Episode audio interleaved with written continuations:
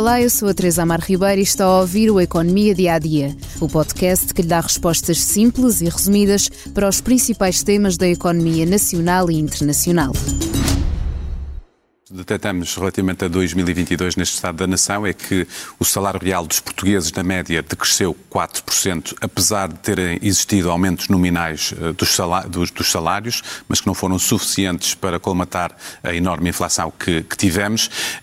E, em particular, esta, esta perda de, de rendimentos foi superior, perda real, nos mais jovens e com mais qualificações. É um alerta muito importante porque é fundamental que o país eh, mostre que mais educação é de facto a forma de uh, termos portugueses mais felizes, com melhores salários, e de facto isso não está a acontecer.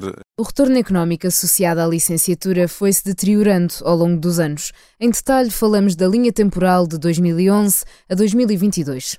A sua desvalorização é comprovada pela queda do prémio salarial diretamente associado à formação. Passou de 51% para 27%. Portanto, compensava mais um jovem investir numa licenciatura em 2011 do que agora. As conclusões são do novo relatório da Fundação José Neves, Estado da Nação sobre Educação, Emprego e Competências em Portugal 2023. E ouvimos o presidente da Fundação, Carlos Oliveira, a resumir alguns dos principais pontos no início do episódio. No relatório está explicada esta tendência. As exigências de qualificação técnica, superior e tecnológica dispararam, o que pressionou as empresas nas contratações. E por isto há no mercado um cenário de escassez de talento e mão de obra qualificada que pode mesmo fazer repensar a estrutura do ensino português. Mas o relatório também sublinha que os professores são, neste momento, uma classe envelhecida, o que dificulta a mudança. Aliás, são considerados a classe docente mais envelhecida da Europa, que neste momento ensina os jovens do digital e da tecnologia. O próprio mercado de trabalho já se tornou mais qualificado e digital.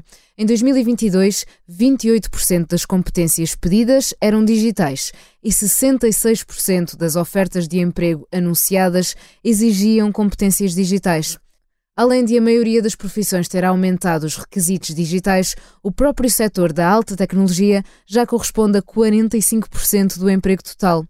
Mas 75% dos adultos menos qualificados não têm competências digitais básicas, o que atrasa o processo.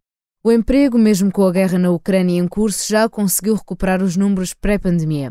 Por outro lado, os salários têm vindo a perder valores, não só por causa da desvalorização da formação, como pelo aumento da inflação não acompanhado por aumentos salariais, onde os mais prejudicados foram os jovens. Os desafios que a Fundação José Neves quer ultrapassar são principalmente mudar o formato de ensino para um mais atual e melhorar as qualificações dos portugueses, diminuindo a população adulta com baixa escolaridade e aumentando a percentagem da população com qualificação superior. Fechamos assim o Economia Dia a Dia. Pode ler mais sobre o tema no artigo de Cátia Mateus no site do Expresso. Ainda o convido a ouvir o podcast Que Voz é Esta sobre as redes sociais, que são um vício que agarra e um abismo em que os jovens acabam por cair e é difícil sair. Um like dá-nos uma validação. No microfone há Augusto Carreira, pedopsiquiatra. No outro, Beatriz Oliveira, uma jovem de 17 anos que deixa o seu testemunho. Obrigada por estar desse lado. Se tem questões ou dúvidas que gostaria de ver explicadas no Economia Dia a Dia, envie um e-mail para tearribeira.express.empresa.pt. Voltamos amanhã com mais novidades económicas.